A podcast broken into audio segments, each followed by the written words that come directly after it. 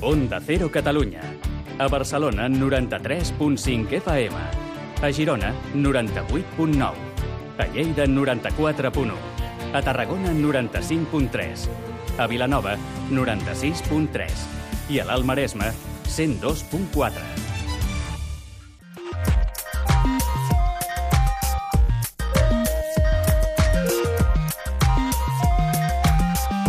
Made in Japan, amb Ramon Soler Padró.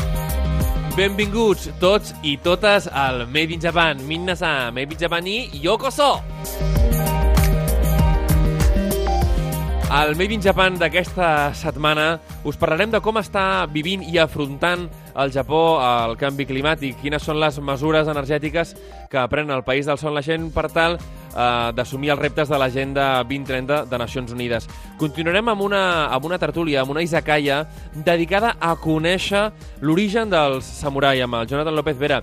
I és que la imatge que tenim eh, del samurai com un guerrer que va amb un sabre és bastant, bastant allunyada del que va ser la realitat d'aquest guerrer durant molts segles, i sobretot el seu, el seu començament, on bàsicament era doncs, un arquer, un molt bon arquer. I per acabar parlarem amb David Almazán perquè ens expliqui una miqueta més sobre el món de l'ukiyo-e, de les pintures eh, de l'ukiyo-e, d'aquest món flotant d'Edo i sobre un dels seus majors exponents, Hokusai. Ja veureu que han acabat, en sabreu moltíssim més i reconeixereu moltes de les obres que veieu a restaurants japonesos o a exposicions eh, que són itinerants eh, tant a Catalunya com a la resta d'Espanya. Comencem, doncs, aquest Made in Japan. Hajime Masho! A Onda Cero Catalunya, Made in Japan, el programa sobre la cultura japonesa.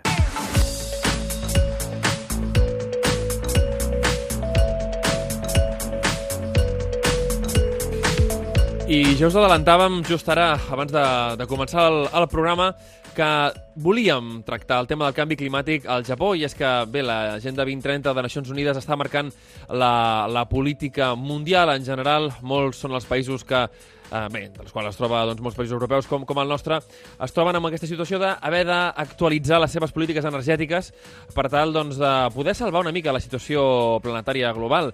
Eh, més enllà del, del tema dels recursos, també es troba el tema de la, de la qualitat de l'aire. I el Japó, doncs, eh, òbviament, és un país que ja fa molts anys que va fer el, el pas a l'energia nuclear, eh, però volem saber-ne més, volem conèixer més, eh, més de prop i, i amb més eh, i millor detall com és que el Japó està afrontant el tema de la crisi climàtica mundial. I tenim avui la immensa sort de poder comptar amb David Saurí, que és professor de Geografia dels Estudis d'Àsia Oriental a la Universitat Autònoma de Barcelona. Benvingut, David, com estàs? Hola, molt bé, què tal? Molt bé, contents de parlar amb tu. Explica'ns com és que, que bé, que, que. Explica'ns com afronta el, el Japó el, aquests reptes climàtics.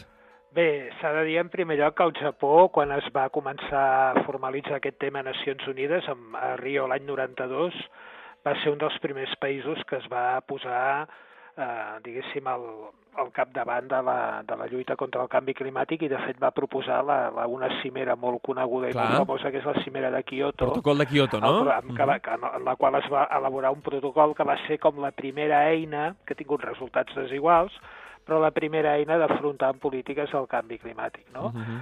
El Japó, doncs, una mica el, la, gran, la gran sort o la gran desgràcia es pot dir que ha tingut el Japó en relació al clima és que històricament i per una sèrie de motius que podem comentar, Japó va escollir desenvolupar l'energia nuclear. Uh -huh. eh? Hem de recordar una mica el que és la geografia del Japó, és un país molt muntanyós, és un país molt pobre amb recursos energètics, Sí, amb sí, sí. recursos miners, és un país que, que ha hagut sempre d'importar energia, d'importar minerals, d'importar matèries primeres, i l'energia nuclear li donava una independència energètica que, sobretot quan, quan, quan va haver-hi el gran xoc del petroli als anys 70, i el Japó depenia molt del petroli, doncs aleshores va fer aquest canvi d'orientació energètica. Clar, Mhm.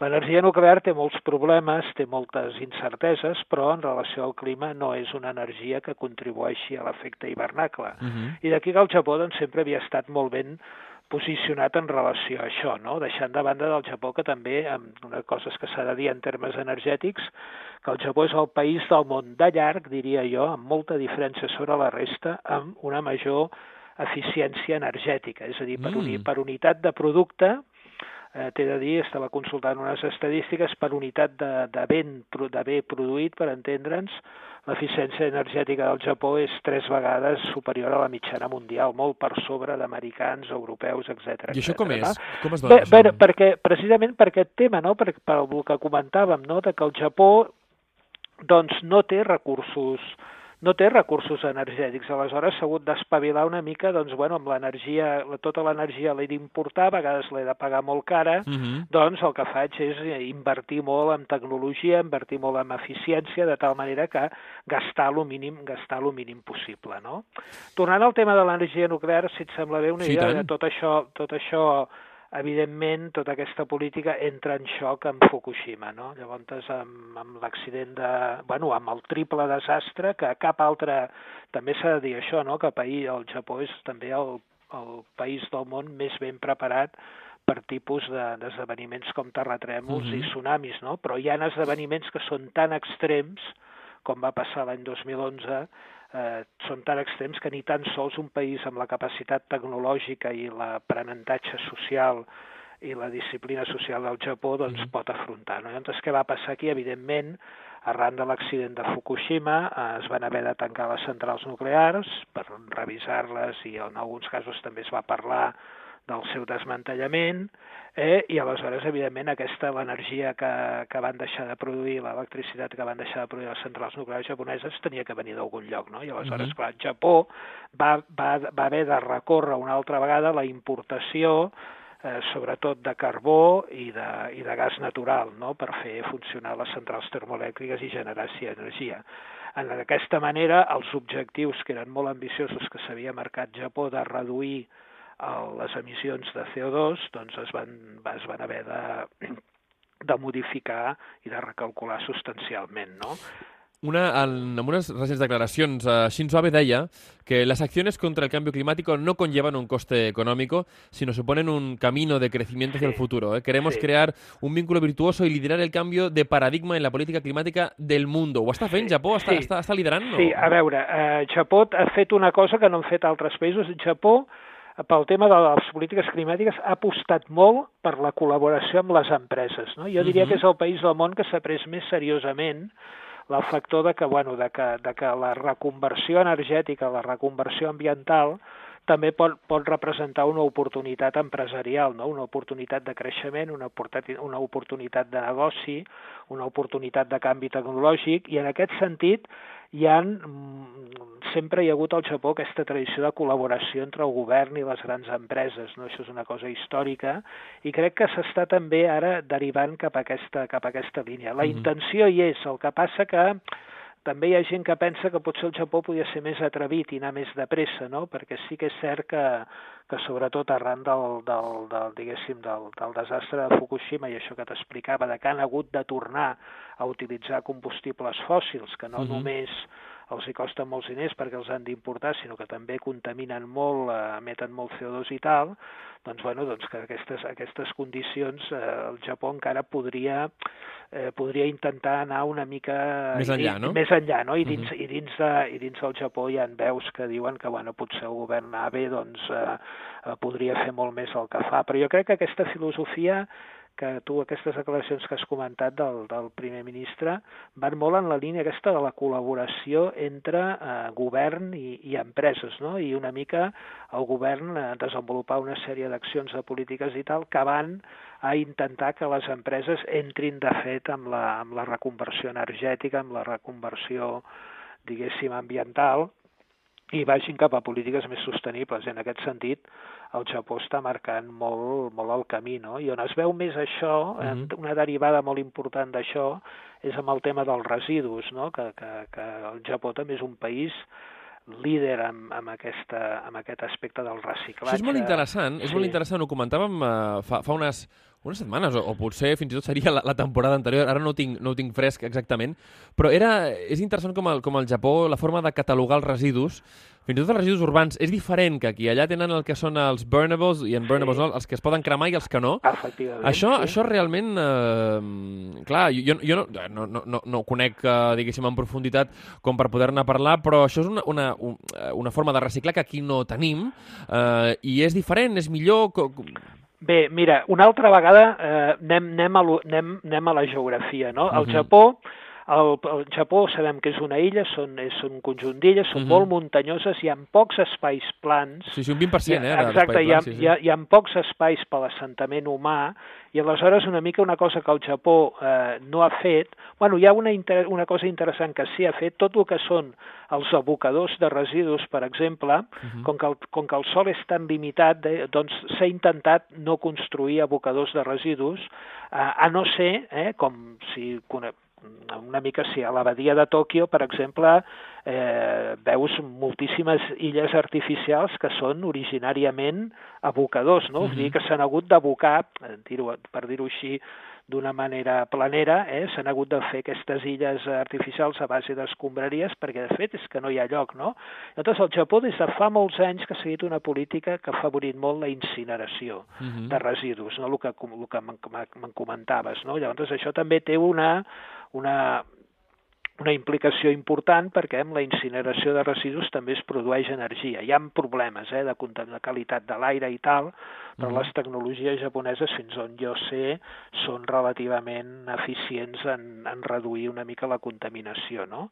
I llavors també hi ha, del, del món dels residus, també hi ha aquesta cosa tan extraordinària japonesa, de nou, una altra vegada, eh, per temes de necessitat, eh? Mhm. per temes de necessitat, perquè Japó és que no té, ja ho he comentat, és que és un país molt pobre, excepte amb energia, a part de l'energia Nuclear. nuclear, l'altra gran font d'energia del Japó, que és molt important, és l'energia hidràulica, també una Mhm. altra vegada, perquè és un país molt muntanyós, que té rius molt caudalosos, que es poden construir centrals Mhm. hidroelèctriques, etc etc. no?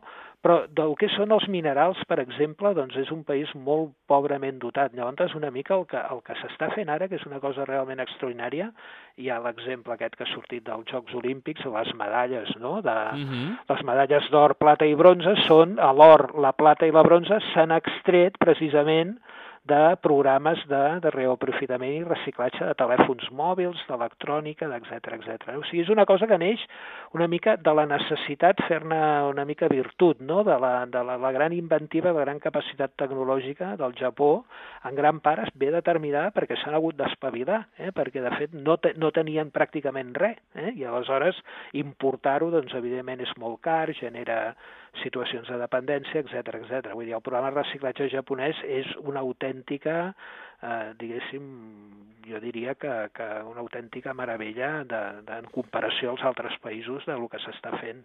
Absolutament. Uh, per, per acabar, um, a un li crida molt l'atenció quan visita el Japó el fet que els cotxes siguin tan silenciosos, Sí, tot i que no siguin elèctrics, Sí, um, sí. que gairebé no veus fum sortint dels, Sí, dels tubs d'escapament. sí. Uh, realment crida l'atenció tot això. Um, realment això té un impacte després a la qualitat de l'aire i això és una pregunta i l'altra pregunta seria um, com és que els japonesos doncs, uh, no tenen aquesta espècie doncs, de necessitat de que els seus cotxes uh, fagin, uh, no rugeixin, eh? no, Ja. no, no els hi cal que els cotxes rugeixin uh, Ja. i, i els contemplen més com un utilitari, no? perquè sí que és veritat que hi ha una gran part, diguéssim, del tema de la pol·lució que òbviament ve del món industrial, però hi ha una altra que ve eh, de, de, dels individus, no? de, de cadascú de nosaltres, de la utilització de, del servei eh, de transport públic que al Japó està tan ben organitzat i, i funciona tan bé, Sí, sí, però a part, és a dir, no és que tu vagis a Tòquio i no hi hagi cotxes, vull dir, al contrari, n'hi ha, n'hi ha, moltíssims, no? Però, però xoca molt que, que no fan soroll, que no veus que el tub d'escapament surti gaire gas, vull dir, és bastant anecdòtic. Mhm. Com és, doncs, que ells eh, eh, no? Val. porten aquesta idiosincràsia dins, no?, també? Sí, bueno, aquí hi ha, hi ha diverses coses, eh, diverses coses a, a tenir en compte. Una Ahà. mica és la tecnologia. Després, una altra cosa molt important, que les ciutats japoneses, i Tòquio és un exemple paradigmàtic, de nou en raó que és un país petit, que hi ha pocs espais habitables, vull dir, no és allò que pots créixer indefinidament com en una plana, no sé, tipus Califòrnia, el que sigui, Exacte. no? Mhm. Doncs les ciutats són ciutats, eh, són ciutats denses, són ciutats verticals, això té problemes, eh, perquè pel tema de canvi climàtic doncs el Japó està molt preocupat per coses com les onades de calor i Mhm. l'efecte dels tifons i tal, però al ser ciutats denses, ciutats verticals i tal, també les fa ser molt eficients des d'un punt de vista energètic, no? de tal manera que, clar, el transport públic de, de Tòquio, per exemple, és el transport públic amb el de Seul, jo diria, i potser el de Hong Kong i el de Singapur, dels més desenvolupats i eficients del món, no? Mm -hmm. En raó precisament aquestes coses que t'estava explicant. I després la qualitat d'aire de, de Tòquio és millor que la qualitat d'aire de les ciutats europees i americanes. Però jo crec que es deu que el que em preguntaves dels cotxes Sí. és més aviat és una qüestió de tipus de tant de tipus tecnològic i de Mhm. voler i de no, i d'intentar evitar la contaminació com també de tipus eh, cultural, no? Mhm, Vull dir, mhm, mhm. no, no, no és una societat, mm, diria jo, eh? Això, evidentment, els estereotips sempre s'ha de vigilar molt, Exacte. però no és una societat especialment ostentosa, no? Llavors, Mhm. això d'anar amb cotxes així de tota, que facin molt de soroll i tal, tampoc va gaire amb el seu caràcter. Però jo penso que principalment la qualitat de l'aire de les ciutats japoneses és tan, tan elevada perquè el transport públic és el mode dominant Sí, i, sí, la, i, el parc, i el parc automobilístic és, home, és important, però comparativament és relativament reduït. David, i una cosa que, que és evident i que, en fi, eh, explicita moltíssim el que dius, i és com el, el Japó els pàrquings són en vertical, eh? És a ah, dir... sí, sí, sí, tant i tant. Sí, sí, això és també és, és llei de vida, no? És Exacte. que tornem una mica a lo mateix, no? Al final penses, bueno, és que es, estic sent massa determinista posant la geografia per explicar-ho No, tot. no, tota però, hi ha, raó. però hi ha molts elements que, que venen d'aquesta particular eh, relació dels japonesos amb el seu amb l'ambient que els hi ha tocat viure, no? I amb la geografia que els hi ha tocat viure. Absolutament. David Saurí, professor de Geografia al grau d'Estudis d'Àsia Oriental a la Universitat Autònoma de Barcelona. Moltíssimes gràcies per ser avui amb nosaltres i per donar-nos aquesta visió tan meravellosa i fantàstica sobre com afronta el Japó eh, doncs aquesta crisi climàtica que patim tots arreu del planeta. Moltíssimes gràcies. A vosaltres, eh? D'acord. Gràcies. Fins ara. A Onda Cero Catalunya, Made in Japan, amb Ramon Soler Padró.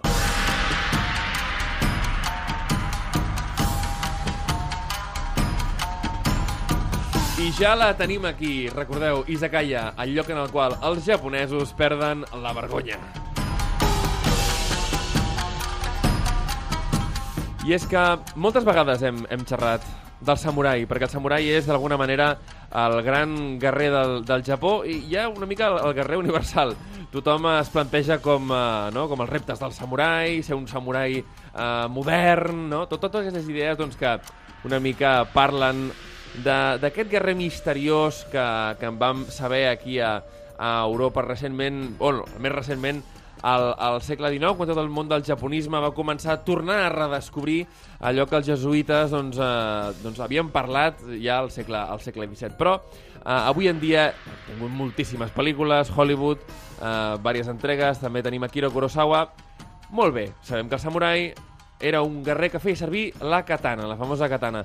Però avui anem a parlar dels orígens, bastant allunyats d'aquesta figura que tenim en ment eh, d'aquest Tom Cruise lluitant contra, contra, contra metralladores Gatling i tenim la immensa sort de fer-ho amb el Jonathan López Vera que és el nostre historiador de capçalera i a més l'autor d'aquest Història de los Samurai un llibre publicat per uh, Satori on parla de tot, eh? des del principi fins al final de, de quina va ser la vida o la trajectòria històrica d'aquests guerrers del País del Sol naixent. Jonathan, benvingut al Made in Japan. Hola, Com què tal? estàs? Gràcies.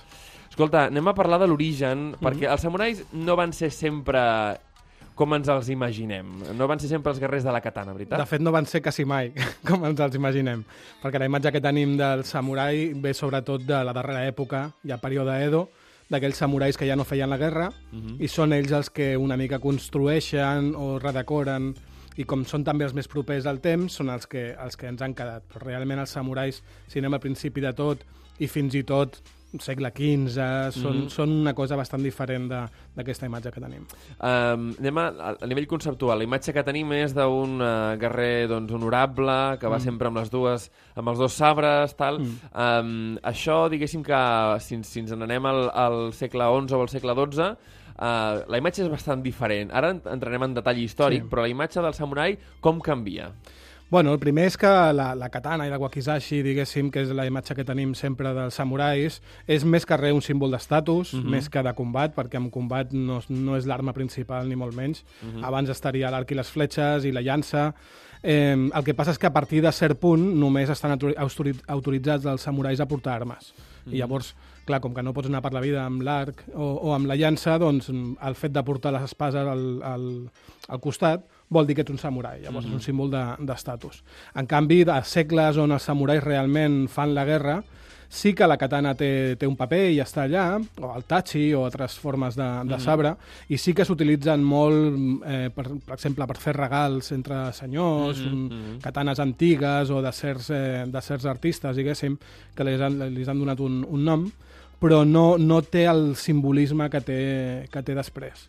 Uh, llavors, estem parlant que els primers samurais feien servir sobretot els arcs i les fletxes, no? Sí, l'arc i la fletxa, encara que no ens ho sembli, l'arc i la fletxa és l'arma principal dels samurais. Mm -hmm. eh, després hi ha un moment en què la batalla, diguéssim, ja arriba a, amb un estan més a prop un dels altres com mm. per estar tirant eh, fletxes, però llavors en aquell moment s'utilitza molt més la, la llança, el mm. yari, molt més que, que el sabre, que al final és un sabre de cavalleria, amb el qual està mm. pensat en principi per utilitzar-lo eh, a cavall, no? Eh, el que passa és que, bueno, té aquesta, aquesta imatge que ens ha quedat i realment és una imatge molt, molt atractiva, la de l'espasa. Ens anem al, a, molt, molt, molt, molt més enrere. Ens anem mm. a, al període Nara, mm. sobre el segle 8-9, si no m'equivoco, sí. i mm, allà, allà és on neix, veritat, la paraula samurai, i bastant allunyada del que... Sí, no queda molt, molt clar, perquè, clar, és molt fàcil dir quan acaben els samurais, podem mm -hmm. dir l'any exacte, no? Mm -hmm. En canvi, quan apareixen, clar, mm, els guerrers, com a tal, apareixen al Japó igual que apareixen a qualsevol altre lloc del món, pels mateixos motius i de la mateixa forma. La guerra. Eh, la guerra i, bueno, i en un principi, doncs, defensar el poble perquè, bueno, al Japó comencen a conrear l'arròs, això fa que tinguin excedents, i llavors els guardes, per si tens un any dolent, mm, doncs a lo millor el teu veí ha tingut un any dolent i te'ls vol prendre, no? Clar. O al revés. Mm -hmm. Llavors neixen per això. Els caçadors s'adapten a... Al final és el mateix, no? Mm -hmm. Matar conills que matar altra, altra gent. Llavors s'adapten. Eh, en quant a la paraula, sabem que és una paraula que ve d'un verb que ja no s'utilitza, el mm -hmm. japonès, que és saburau, mm -hmm. que vol dir servir a un superior.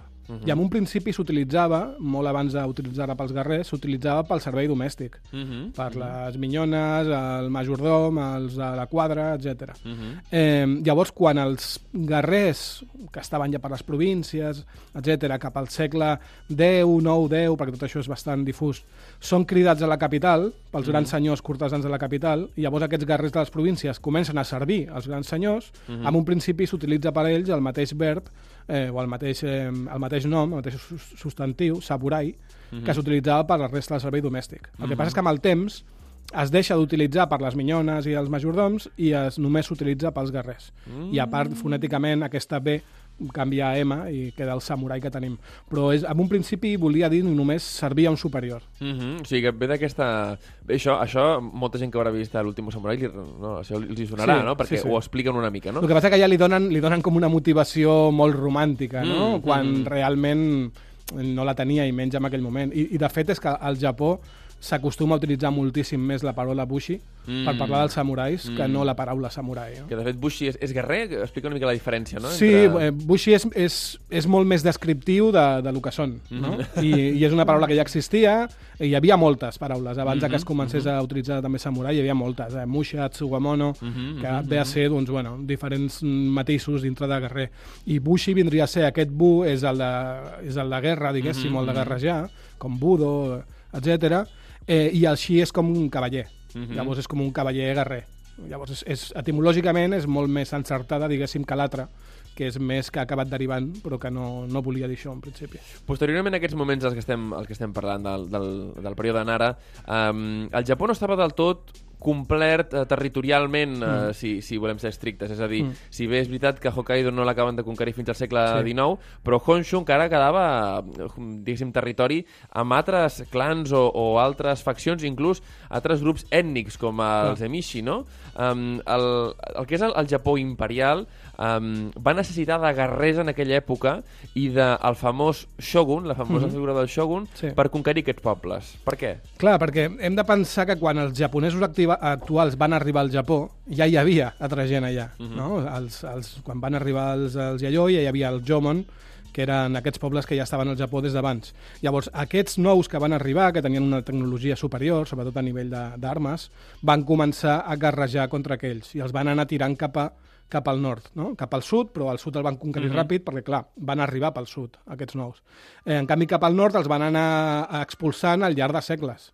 Llavors hi havia exèrcits que estaven dedicats, exèrcits, diguéssim, del, del Japó, entre cometes, o de Yamato, eh, depèn de, del moment, mm -hmm. que els anaven guerrejant i els anaven expulsant cap al nord. De fet, mm -hmm. allà, quan vam parlar dels Ainu, mm -hmm. vam dir no, que aquests pobles són els que han acabat sent el, el poble Ainu.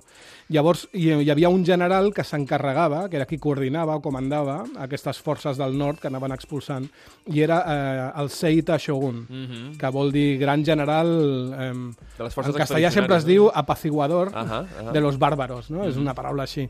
Llavors, en un principi, el Shogun era allò, era aquell que s'encarregava ja a les províncies del nord de guerrejar contra... Com un general militar... Sí, eh, el que passa és que després, quan al segle XII es va fer el primer govern samurai, doncs eh, Minamoto Yoritomo, que va ser qui, qui va encapçalar aquest govern, ell va demanar, no sabem exactament per què, va demanar aquest títol, que a més és un títol que ja no s'utilitzava perquè s'utilitzava un altre ja per aquell que guerrejava els Emiji, però ell va demanar aquell títol. Llavors Shogun ens ha quedat com, eh, com el títol de, diguéssim, capdill militar del Japó, mm -hmm. però passa com samurai. No s'havia creat per jo la paraula. Ahà, curiós. Escolta, uh, però arriba un moment en el qual el, el poder imperial, que ara que estàvem parlant de les guerres contra, contra els Emishi, mm. de, de la figura del Shogun, que era simplement un guerrer, no era el samurai que avui en dia doncs, mm. podem tenir al cap, o el samurai modern que arribaria amb els Minamoto, bueno, o Sí. més actual que arribaria amb els Minamoto, um, arriba un moment que el, els emperadors deixen una mica de tenir els seus propis exèrcits Mm. i comencen a, a una mica agafar els exèrcits dels propis senyors Sí. que controlen el terreny eh, que guanyen els Emishi, no? Com funciona Clar, això? de tenir en compte que qui manava en aquell moment al Japó era, sí, com de costum, nominalment l'emperador, però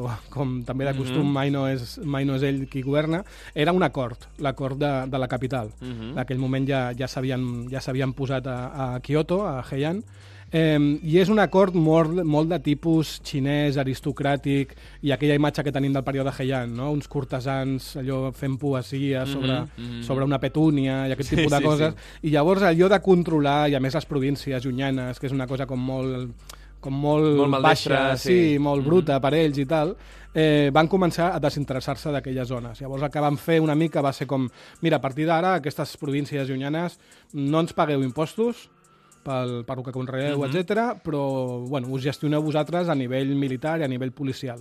Llavors els, els governadors d'aquelles províncies o capdills militars de les elites d'aquelles províncies van començar a enriquir-se, perquè clar, els camperols sí que pagaven impostos. Clar, clar. El El que que, no passa és pagaven que, eren ells, clar. Exacte, el que passa és que aquest intermediari regional ja no havia d'enviar gran part dels impostos cap a la capital, se'ls quedava ell.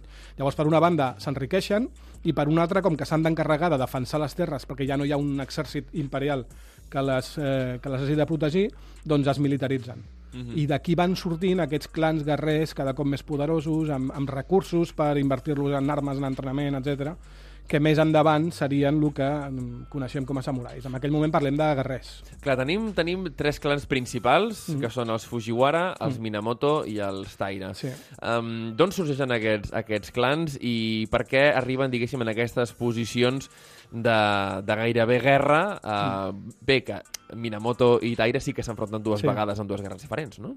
Bueno, els Fujiwara són un clan cortesà, Mhm. 100%. I eh, al llarg de la història japonesa sempre a la cort hi ha hagut algunes famílies, perquè abans dels Fujiwara estaven els Soga, Mhm. que eren un, un clan d'origen coreà, eh, famílies que tenen molt de poder dintre de la, de la cort i que, de fet, acostumen a, a, a emparentar-se, diguéssim, amb l'emperador. Bé, són directament, no? Hi ha molts emperadors Sí. Fujiwara que els deien, Clar, no? clar, clar, perquè el que fa el cap del clan Fujiwara és que la seva filla la casa amb el fill de l'emperador, Mhm. diguéssim. I llavors mm, passa a ser la següent emperadriu Mhm. i quan tenen un fill, aquell fill, que és el net del cap Fujiwara, serà emperador. Amb la qual arriba un moment que els emperadors són no Fujiwara de cognom, Ja, però- però Fujiwara... Però de, de sang sí, Sí, eh? de sang i, i del control del, del cap. Llavors, els Fujiwara són una família cortesana 100%.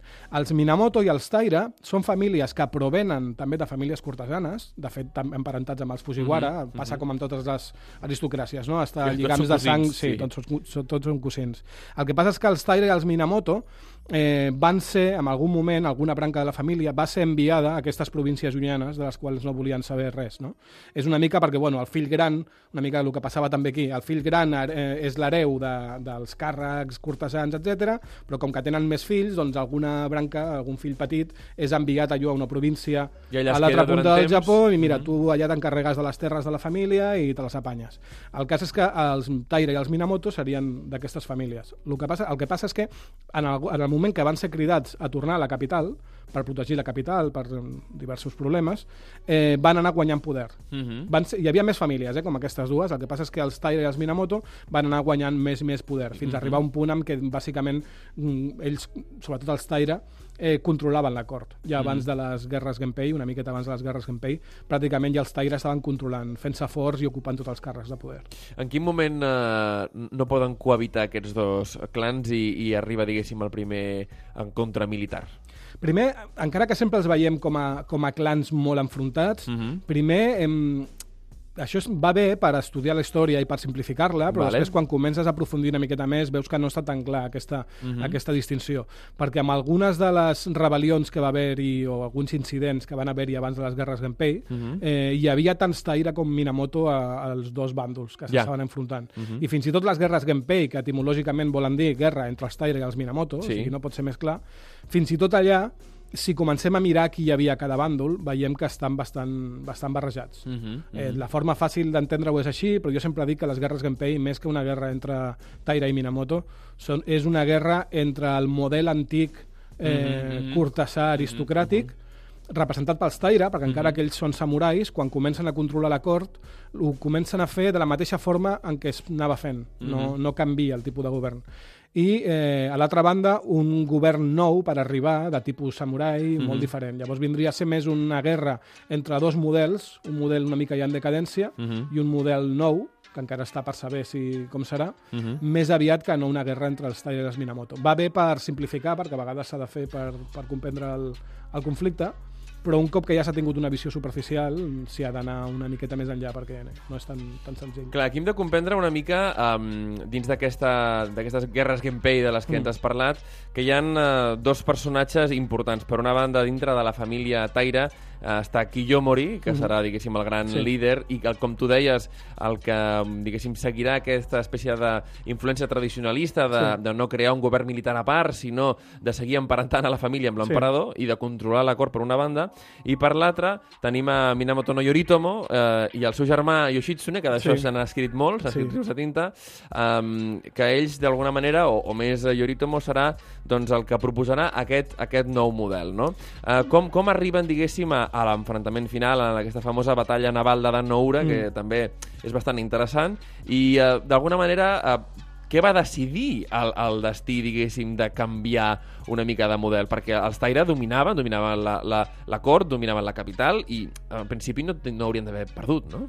En principi, justament, és perquè com els Taira van començar a funcionar igual que funcionaven ja els cortesans, eh, i van anar a viure, es van quedar a viure a la capital i llavors es van dedicar més a coses d'oci, igual que feien els cortesans, això va crear que entre els samurais del país comencés a haver-hi un gran descontentament no? cap a Mhm, ells, perquè és mhm. com ara estan manant els nostres, però no ho sembla, no? Ja. Estem igual que abans. Llavors va sorgir aquesta insurrecció al front del qual van posar ell no, ell no, no la va començar, van posar els Minamoto i van posar a Yoritomo, que era el, era el fill gran, diguéssim. La família Minamoto havia quedat pràcticament escapçada, Mhm. però havien sobreviscut perquè els Taira els havien perdonat la vida. Tres- el, pare, tres el, pare, el pare era qui havia portat la, la rebel·lió anterior? O... Exacte, sí. Llavors el pare havia estat executat i lo normal en aquests casos és executar tota la família. Mhm. eh, almenys la branca a la que pertany. Però en aquell cas va bé, per diferents motius, van decidir perdonar la vida a tres fills petits, no? de 13 anys, 3 anys i un any, que eren eh, Yoritomo, eh, Yoshitsune. eh, Yoshitsune i Noriyori. Eh, llavors, quan aquesta insurrecció, 30 anys més tard, es va posar en marxa, van posar una mica com al capdavant a Yoritomo, que ja li va semblar bé, no? però en principi no, no l'havien començat ells. Llavors, des del principi ja és una, una guerra en contra del sistema dels Taira, Mhm. en- perquè estan funcionant com els abans. Llavors, aquesta guerra que dura, eh, dura cinc anys, però sobretot perquè al mig va haver, un, va haver una pausa per un Mhm. tema d'unes hambrunes, etc i va, per això a vegades es parla de les guerres Genpei, en plural, no? Eh, és una, hi ha un una moment- guerra interruptus, no? Exacte, hi ha un moment fins i tot de la guerra que els Taira estan una mica com, com eh, espectadors, perquè hi ha un moment de la guerra en què estan barallant-se dos faccions dels Minamoto, Mhm, mhm. justament, i cap al final eh, és quan ja, un cop que entre els Minamoto ja s'ha acabat aquesta, aquest conflicte, bàsicament perquè ha guanyat unes dues faccions, eh, és quan ja van, diguéssim, a pels Taira, que els Taira ja, estan, ja han fugit de la capital, ja estan refugiats a, a Shikoku i a Kyushu, i van cap allà.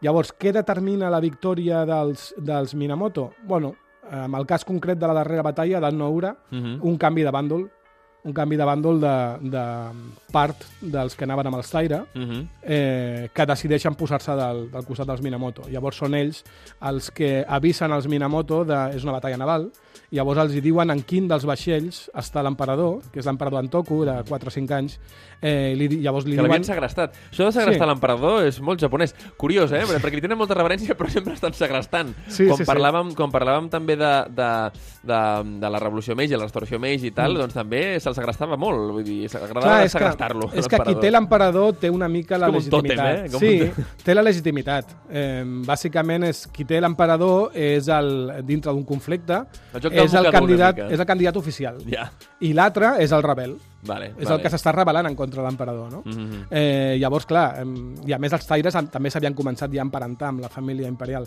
Llavors és aquest emperador que al final es va, bueno, es va suïcidar, el van suïcidar, no? Mhm. perquè el va agafar la seva àvia en braços i, i es, va llançar, es va llançar al mar amb ell. Però bueno, el tema va ser que els, els Minamoto van saber a quin vaixell o a quina, a quina banda, diguéssim, de la batalla havien de centrar els esforços, no? perquè va haver un canvi de bàndol. Moltes vegades en les grans batalles Sí. japoneses s'acaben decidint com Sekigahara, uns Igual, quants igual. segles després, Sí. perquè una part, amb la qual tot aquest tema de la lleialtat eh, samurai, bushido i tal, Sí, sí. es va posant una mica en, en entredit, no? Però sí, Dan Noura va ser com la batalla final, però ja diguéssim que en les darreres batalles, totes les protagonitzades per Yoshitsune, Mm -hmm. la guerra ja s'havia posat molt del bàndol Minamoto, no? Només el fet de que els Taira ja estaven fora de la capital i fugint, Mhm. ja estaven a la defensiva. Yoshitsune, un, un personatge que realment forma part també de la mitologia japonesa. Molt, els japonesos, mm, molts d'ells creuen doncs, que uh, el van entrenar els Tengu, aquesta espècie Sí. doncs, de, de duendes semimàgicos i todopoderosos dels boscos. És el que passa quan hi ha forats en una biografia. Clar. Que parlem d'algú del segle XII, hi ha molts forats. Llavors Clar. els forats sempre s'omplen, no s'omplen amb una cosa avorrida de basta un temple eh, orant... Sí, i, uh, i estudiant i No, entrenant no, no. amb monjos, no. No. Llavors, uh, arribat a aquest punt, uh, Yoshitsune uh, entra en desgràcia, no? Perquè tot hi ha Sí. tota, una, tota una història doncs, explicant doncs, el periple de Yoshitsune per intentar que el seu germà no el mati. Això, això, clar. clar. Clar, ja en aquell moment Yoshitsune ja es va fer molt popular, ja fins i tot en aquell moment, no? perquè era el, el jove que, que, havia, que estava guanyant la guerra, mm. -hmm. batall, unes batalles molt, molt eh, èpiques, diguéssim, mm -hmm. i era el gran pensador. Guanya la guerra, torna cap a, cap a la base del seu germà, cap a Kamakura, i no el deixen ni entrar. Uh -huh. Eh, clar, a nosaltres tot això, des del nostre punt de vista, ens sembla com molt cruel per part de, del seu germà, no? que en comptes de donar-li les gràcies, però clar, en aquell moment eh, el que volia el nou govern era estabilitat.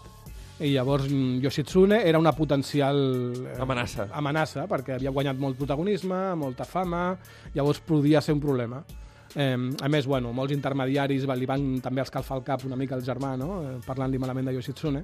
I llavors, en un principi, el van com desterrar, va acabar marxant a Kyoto, però després eh, Yoritomo va veure que només que estigués viu ja era també una amenaça, llavors va enviar un exèrcit a Kyoto per acabar amb ell, ell va fugir cap al nord i es va refugiar eh, amb un senyor feudal del nord que, amb el que tenia relació i el va estar com protegint, però aquell senyor era molt, molt gran, Mhm. va morir ja de vell i els fills no tenien tanta simpatia cap a ell i llavors van accedir una mica com a mig a entregar-lo eh, i també hi ha fins i tot llegendes després de la mort, perquè hi ha una, una llegenda molt estesa al Japó Uh -huh. que sempre que parles de Yoshitsune encara hi ha gent que et diu però podria ser, no?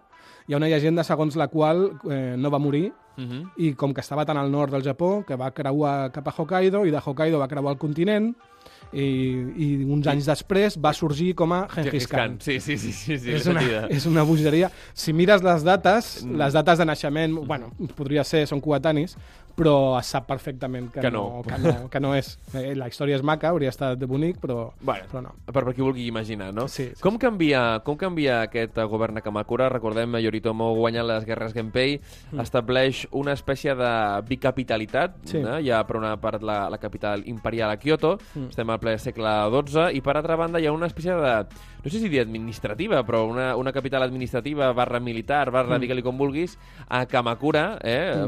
per aquells que no ho situïn, més o menys a propet de, de Tòquio, Sí. de la moderna Tòquio, i allà eh, ell crea, diguéssim, una, bé, una cultura una mica diferent. Comença a canviar la cultura del Japó Mm. i comença a semblar-se més al samurai al que tenim una mica al Sí. cap. Com, com aconsegueix influenciar la cultura japonesa el Clar, govern de Kamakura? Ell en un principi no volia que li passés com als Taira, no? que s'havien una mica com eh, afablit per estar vivint a la capital, etc. I a més a la capital hi havia això, molta influència de la cort i dels monestirs budistes, etc. Llavors ell va establir el seu govern a la ciutat on havia tingut la base de, durant les guerres, no? que és a Kamakura, i aquí veiem, com sempre, la rivalitat Kanto-Kansai, no? Mhm. perquè després el govern de Tokugawa, segles des després, Mhm, a Edo. Era Edo, a l'actual Tòquio, però la capital seguia sent Kyoto, Sí, sí, no va sí, ser sí, fins al sí. final.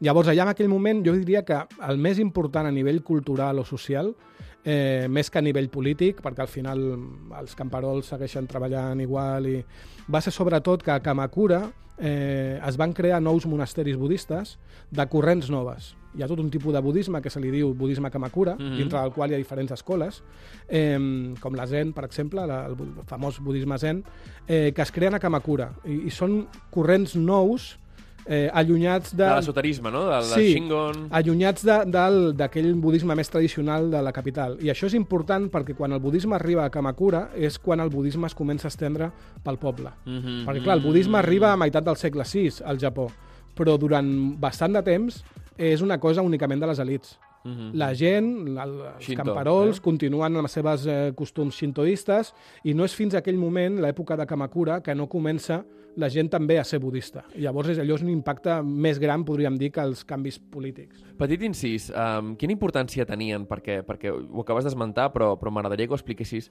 Um, tenien els, els monestirs mm, budistes, perquè um, també dins l'imaginari doncs, eh, popular també hi ha aquesta imatge del monjo guerrer, de, de les milícies dels, dels monestirs. Quina importància tenia el, el món budista i sobretot els monestirs i els seus abats eh, dins de la política japonesa d'aquella època? Bueno, és que abans, quan hem dit que hi ha un moment en què els samurais que estan a les províncies són cridats a la capital per Sí. defensar-la, és bàsicament per defensar-la dels monestirs budistes. Uh -huh. Perquè els monestirs budistes que estaven a prop de la capital, el Mont Hiei, etc., eh, quan a la cort es feia alguna llei eh, que, que, els hi, que els hi anàvem en contra, doncs no sé, que havien de pagar alguns impostos o el que fos, eh, aquests monestirs baixaven amb els seus monjos guerrers, baixaven a la capital, eh, directament amenaçar, la- l'amenaçaven amb, amb, directament amb un conflicte, amb un conflicte armat. I, i també amb malediccions, que és una Sí, que a sí, nosaltres sí. ens sembla una mica no? com de, de risa, però de, de riure, però llavors era, s'ho prenien molt, molt seriosament. No? I, eh, llavors tenien aquest poder directament militar. Uh -huh. I després, durant segles després, durant tota l'època Sengoku, etc., l'època de guerres, eh, cap al segle XV, els, els monestirs budistes eren un, un senyor feudal més, eren un daimyo més. Tenien províncies en les quals tenien les seves fortaleses, eh, els seus exèrcits... Com aquí, eh? Com aquí. Sí, sí, sí, una cosa, una cosa semblant. No va ser fins que Nobunaga... En... Va dir fins aquí, sí, Sí, sí. se li va ficar allò entre, entre cella i cella d'anar contra ells, bueno, anava contra tothom que... Que anés contra ell, sí. Que anés contra ell, bàsicament. I llavors ell va acabar amb tots ells i després els va restaurar però deixant-los ben clar, i Hideyoshi va continuar amb la mateixa pràctica, i els Tokugawa també, deixant-los ben clar que ells eren monestirs, que s'havien de dedicar Mhm. A resar. a, a, resar a, a la religió, però que deixessin d'estar-se de política i tal. Llavors, durant segles, van ser un, un actor polític molt, molt important. Més enllà del seu paper religiós, eren actors polítics com, com qualsevol altre senyor regional. Uh -huh. Llavors, l'entrada dels, dels, uh, del govern Kamakura, dels Minamoto, això comença, diguéssim, al primer govern del Shogun Sí. famós, que això doncs, seguirà fins al segle XIX, amb diferents mm. iats i amb diferents, sí. diferents períodes, períodes de guerra. Uh, com evoluciona durant la, aquesta època Kamakura uh, la figura del samurai? És a dir, hem vist que era un samurai doncs, que feia servir sobretot uh, l'arc i les fletxes, mm. um, uh, comentat també el tema de les armadures, que unes armadures molt més, amb unes plaques molt més grosses, Sí. tal. Com va evolucionant tot això um, i quin és una mica el, el devenir d'aquest uh, shogunat que, que a poc a poc es anirà desintegrant? Primer és que en aquesta època la classe social samurai encara no està tancada com Ahà. estaria després, no? perquè quan arribava època de guerra els camperols anaven a lluitar i era molt més fàcil després poder, poder pujar a l'escala samurai. No? Però sí que hi havia la- l'elit samurai, eh, una aristocràcia guerrera. I en aquell moment és el moment en què l'aristocràcia guerrera comença a ocupar eh, no només els llocs de poder, sinó també els llocs de, de la cultura, de, comencen a ser una mica el que els xinesos tenen als lletrats, doncs amb, amb el Japó eh, es copia més o menys la mateixa estructura social, però el paper dels lletrats l'ocupen els samurais. Llavors comencen a ser la classe dirigent, no només política, sinó són els que marquen una mica el devenir durant set segles, que es diu ràpid, eh, els tres shogunats que van haver-hi. Aquí es comencen a sentar les bases socials, de qui està a cada classe social, etc. Llavors, amb el tema tècnic, sí, lògicament veiem com van variant les armadures. És també important, quan abans hem parlat de les guerres amb els emishi, és justament amb els guerrejant contra els emishi quan els, eh, els samurais comencen a adoptar algunes coses que ens semblen ara molt típiques de samurai. Ahà. És lluitant contra ells quan se n'adonen que l'espasa és millor que sigui una mica curva perquè fins a aquell moment portaven espases com les que es veien, es Mhm. veien a Xina o a Corea al mateix Sí, moment, rectes, no? eh? Rectes. I espases, moltes vegades. Espases, sí, una miqueta més curtes, clar, perquè és que mm, si, és molt, si l'espasa és molt llarga eh, i és recta, costa molt més de treure-la, sobretot si vas a cavall, no? Clar. No, no et dona, ha de tenir una mica de curvatura. També les armadures que portaven fins a aquell moment eren armadures de, de plaques de, de ferro, Mhm. eh, més sòlides que les de cuir, però també molt més difícil de, de moure's. I també se n'adonen, lluitant amb els emishi, que ells ja portaven una espècie de, de proteccions fetes de cuir assecat i, Mhm. i lacat, se n'adonen també. Llavors, lluitant amb els emishi comencen a adoptar algunes de les Mm. Allò, armadura de tires de cuir eh, i espasa llarga i corbada, no? que ens sonen més, més ja com a samurai. Però, I que en realitat venen una mica dels Emishi. En part, en part, uh Ahà. dels emishi o, o de l'experiència de lluitar amb ells. Mhm. Perquè hem de, hem de tenir en compte que quan Yamato comença a fer un exèrcit, que és de conscripció, o sigui, de... la Explica una gent- mica el tema de, de, de Yamato. Eh? Sí, Yamato sí, bueno. el que abans es considerava el Japó imperial abans de que fos tot Japó, no? Clar, al Japó en un principi hi ha pobles aquí i allà, no? clans, tribus, com li puguem dir, i, i Yamato eh, és el primer que es podria considerar com una espècie de protoestat. Que és veritat que va ser la província de, de Nara, no? Si no Sí, m'equivoco. i, i es creu, no, hi ha debat encara, eh, que vindria a ser el mateix que uns segles abans havia estat un altre regne, que era el de Yamatai. No, mira. que s'assemblen. El que passa és que de Yamatai el que sabem ho sabem per les cròniques xineses del moment i després tornem a saber per les cròniques xineses mm, tornem a saber de Yamato. Però pel mig els xinesos havien tingut un canvi de, de dinastia i uns problemes que acostumen a tenir quan que hi ha una dinastia i durant un temps com que no estaven per fer cròniques d'altres països. No? Llavors tenim un buit allà Ahà. i hi ha dues teories, una que sí que Yamatai ac- acaba esdevenint Yamato i una altra que no tindria res a veure. Però bueno, vindria a ser el primer govern central, podríem Mhm, dir, encara que no domina tot Japó.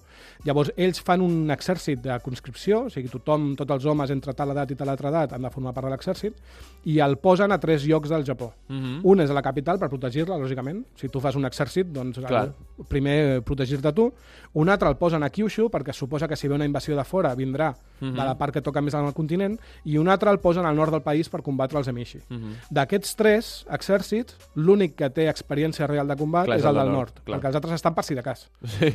Llavors, la majoria del que aprenen i del que van perfeccionant, de com s'ha de lluitar, de quin tipus d'armadura va millor, de quina, eh, quina espasa va millor, tot ho fan els, de, els del nord. Mhm. Llavors, per aquí, per l'experiència de combat directe, és com van evolucionant.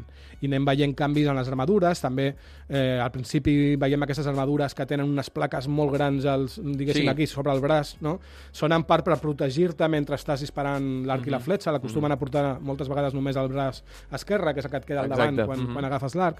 Bueno, doncs com tot va evolucionant, també a, a nivell tècnic, doncs quan van podent assecar el cuir d'una millor forma, A la, a la, la, la laca... Clar, les espases en un principi utilitzen el tachi que va amb la fulla, o sigui, amb la part que talla, diguéssim, Mhm. cap a baix. Després, quan ja veiem la katana, que és una miqueta més curta, però Mhm. sobretot mm, la diferència és que la veiem ja amb, amb, el, amb, Sí, sí, amb, amb la part tallant cap a dalt. Mhm.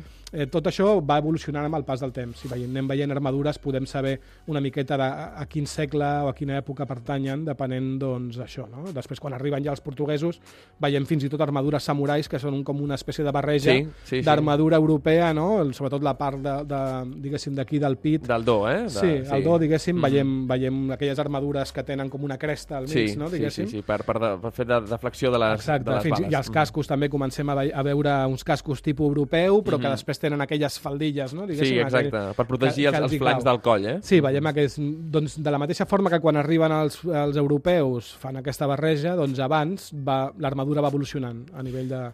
I després ja estan les armadures ornamentístiques, que aquesta Són és magnífiques, altra- sí, sí, Aquells sí. cascos impossibles, allò no ho veus amb el camp de batalla. Bueno, o, o sí, el general, quan està allà, Clar, està allà assegut. assegut, allà amb un pujol allà mirant. Exacte, donant, donant ordres. Uh, un, dia, un dia continuarem amb aquesta història magnífica dels, del samurai. Parlarem d'aquesta època Kamakura, de les invasions dels mongols, que ho intenten, intenten Sí. entrar al Japó, això serà molt interessant que ho parlem. Avui no tenim temps per més, però Jonathan López Vera, moltíssimes gràcies per acompanyar-nos. A vosaltres. També gràcies per portar-nos aquest Històries de los Samurais, que recomanem des d'aquí a tots els nostres oients, que realment, si volen aprendre eh, d'una forma superdidàctica, però alhora tenint un bon detall del que van ser aquests guerrers del Japó, i també que ens agrada moltíssim que ens dones aquesta, aquesta visió real, perquè costa molt, costa molt portar gent que et digui la veritat a vegades sobre, sobre un, un, una figura tan endiosada com la del samurai, no? que digui, escolta, eren guerrers com els de qualsevol puesto, que passa que bé, van passar una època, diguéssim, de refinament perquè no lluitaven, la qual cosa es podien refinar molt, però ens agrada molt que ens doni sempre aquesta visió més real, més cruda de la bueno, història. els historiadors estem per això, no? Al final, per rebaixar una mica eh, les expectatives o la, o la èpica, però bueno. I nosaltres t'ho agraïm, Jonathan López Vera. Ara continuem amb molt més Made in Japan. A Onda Cero Catalunya, Made in Japan, amb Ramon Soler Padró.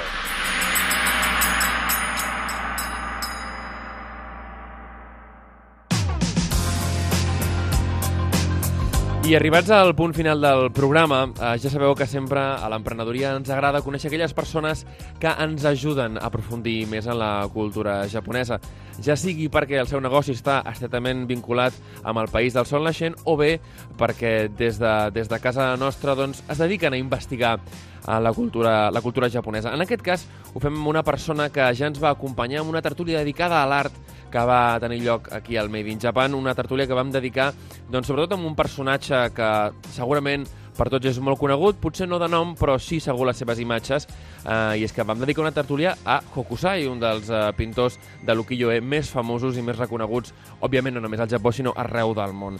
Avui tenim el gust i l'immens plaer de tenir de nou al Made in Japan a David Almazán. David, bienvenido al Made in Japan, ¿cómo estás? Hola, encantado de estar con vosotros de nuevo. Bueno, recordemos que David Almazán es doctor en Historia del Arte y antropólogo eh, y trabaja como profesor de arte de Asia Oriental en los estudios de Historia del Arte en el grado del máster de, de, la Universidad de, de Zaragoza uh -huh. eh, y además eh, institución en la que también es profesor del máster propio en estudios japoneses. Oye, en Zaragoza sí. el, el mundo japonés fascina.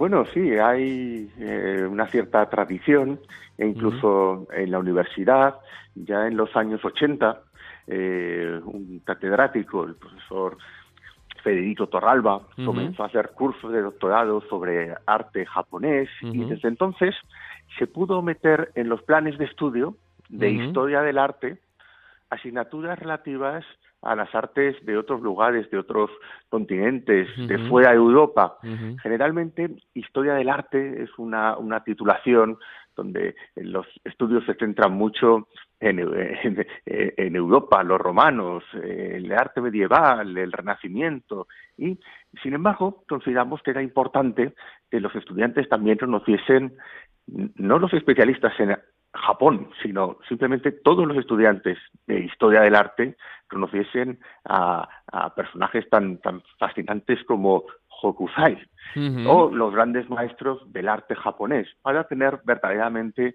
una visión universal de la historia del arte eh, pues en todo, el, en todo el planeta.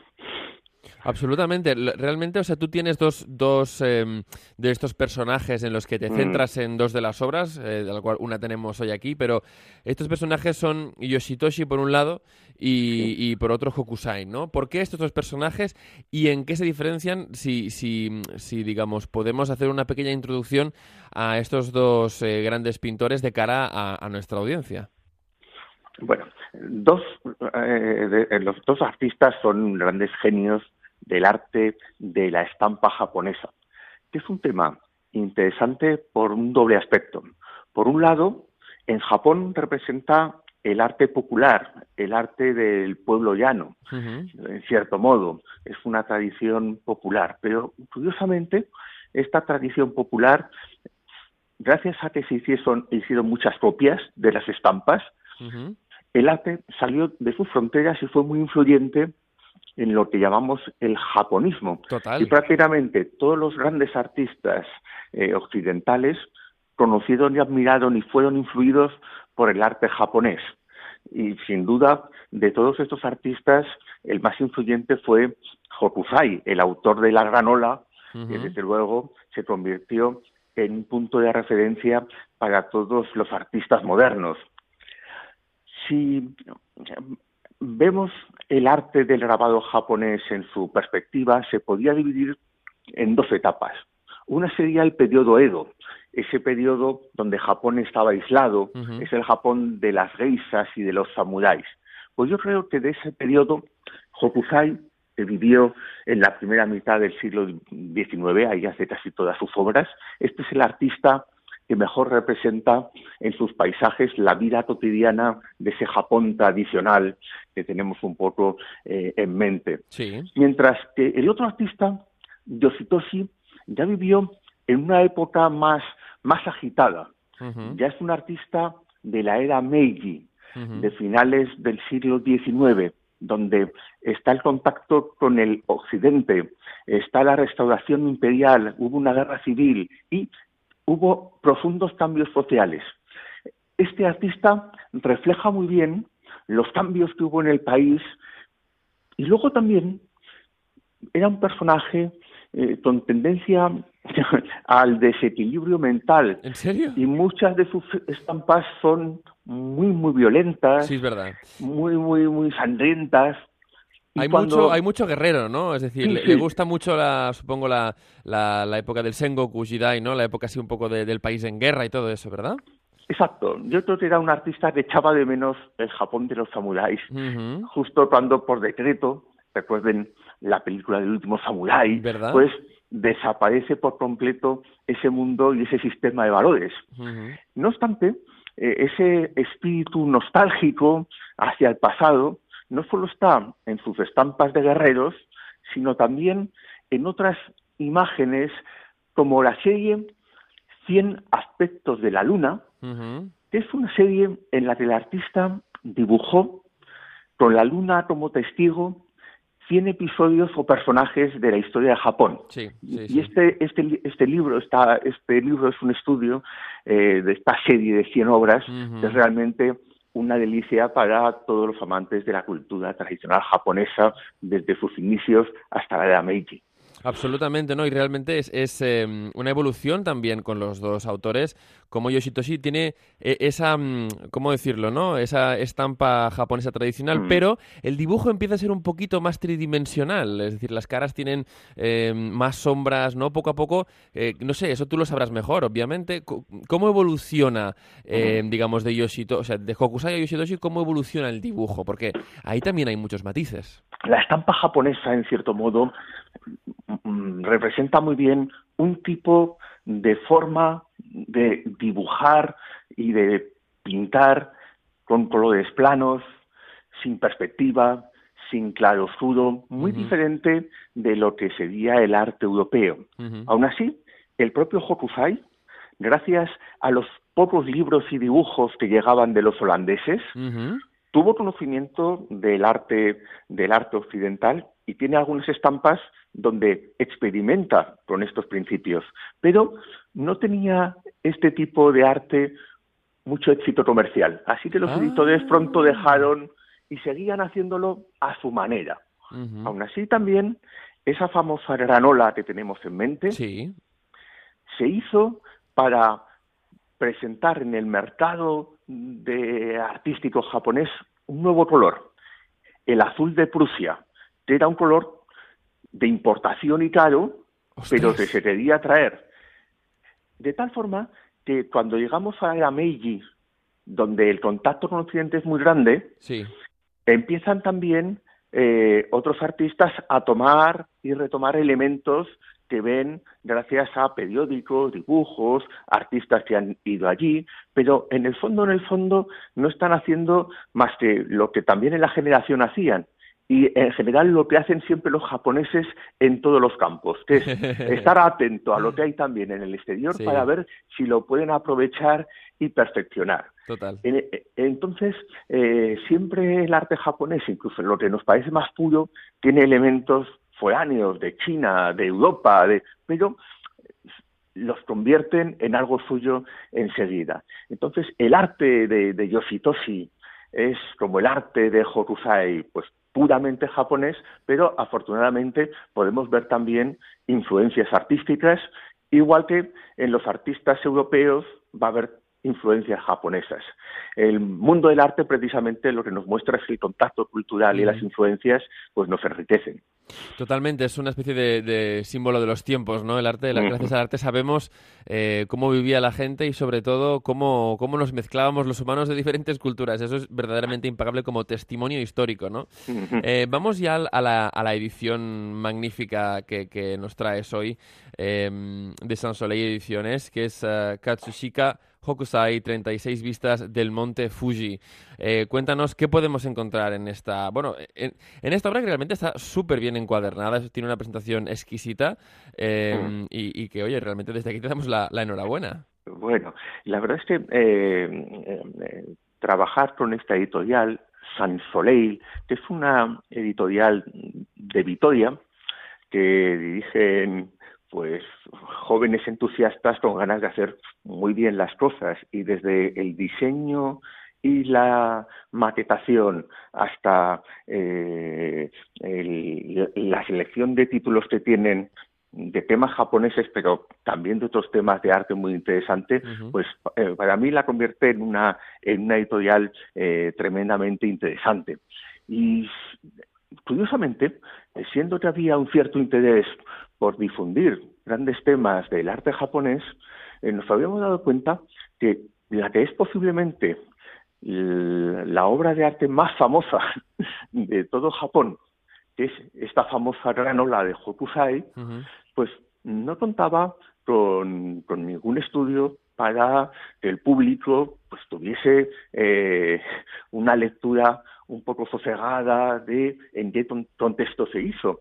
Y los artistas rara vez hacían una estampa suelta, sino que sus, obras formaban parte como de colecciones, de series, y eh, igual es una cuestión editorial, para en lugar de vender un ejemplar, pues fidelizar al, al público para que te compre eh, pues una serie, que pueden ser los 12 meses del año o cualquier otro número, pero se les ocurrió que 36 vistas del Monte Fuji podía tener cierta rentabilidad eh, comercial y presentar un proyecto ambicioso de mostrarnos al Monte Fuji desde puntos de vista que nunca habían sido vistos anteriormente.